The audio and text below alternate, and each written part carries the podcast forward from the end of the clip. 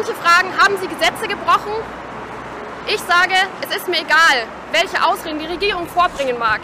Kein Tag vergeht, ohne dass Klimaaktivisten verschiedener Gruppierungen durch Vandalismus, Randale, Sachbeschädigung und Blockaden auf sich aufmerksam machen und damit immer mehr Empörung hervorrufen.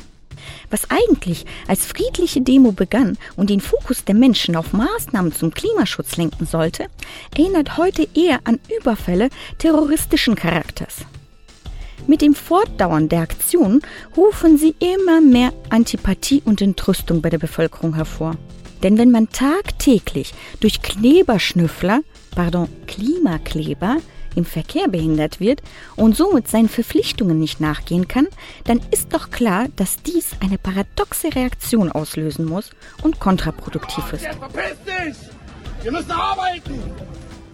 Macht ja nichts, dass durch den von ihnen verursachten Stau und den Stop-and-Go-Verkehr überproportional mehr Schadstoffe als bei flüssigen Verkehren stehen.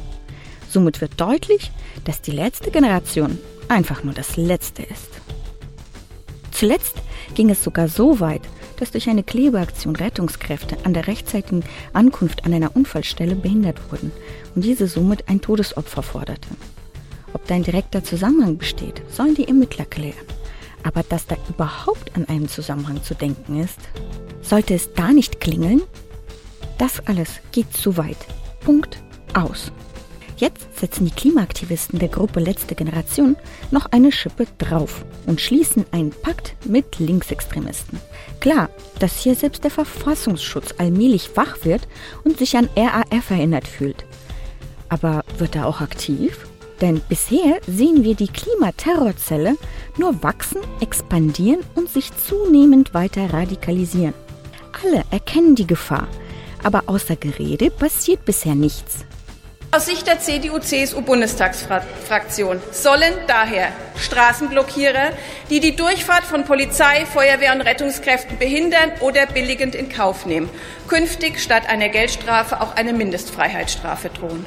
Denn trotz der Forderung nach einer Verschärfung des Strafrechts für Klimaaktivisten gibt es natürlich diejenigen, die Sand ins Getriebe streuen. Dieser zeugt von einem populistischen Ruf nach strafrechtlichen Verschärfungen, der weder den Ermittlungsbehörden hilft noch weitere Straftaten verhindern könnte. Die Vertreter der Ampelkoalition, die haben sich gegen die Forderung der Union nach einer Verschärfung des Strafrechts für Klimaaktivisten gewandt. Es hieß, man hätte ja genug rechtliche Instrumente zur Verfügung. Na klar, wer es glaubt, wird selig. Fakt ist, dass die Entstehung einer Klima-RAF im Keim erstickt werden muss.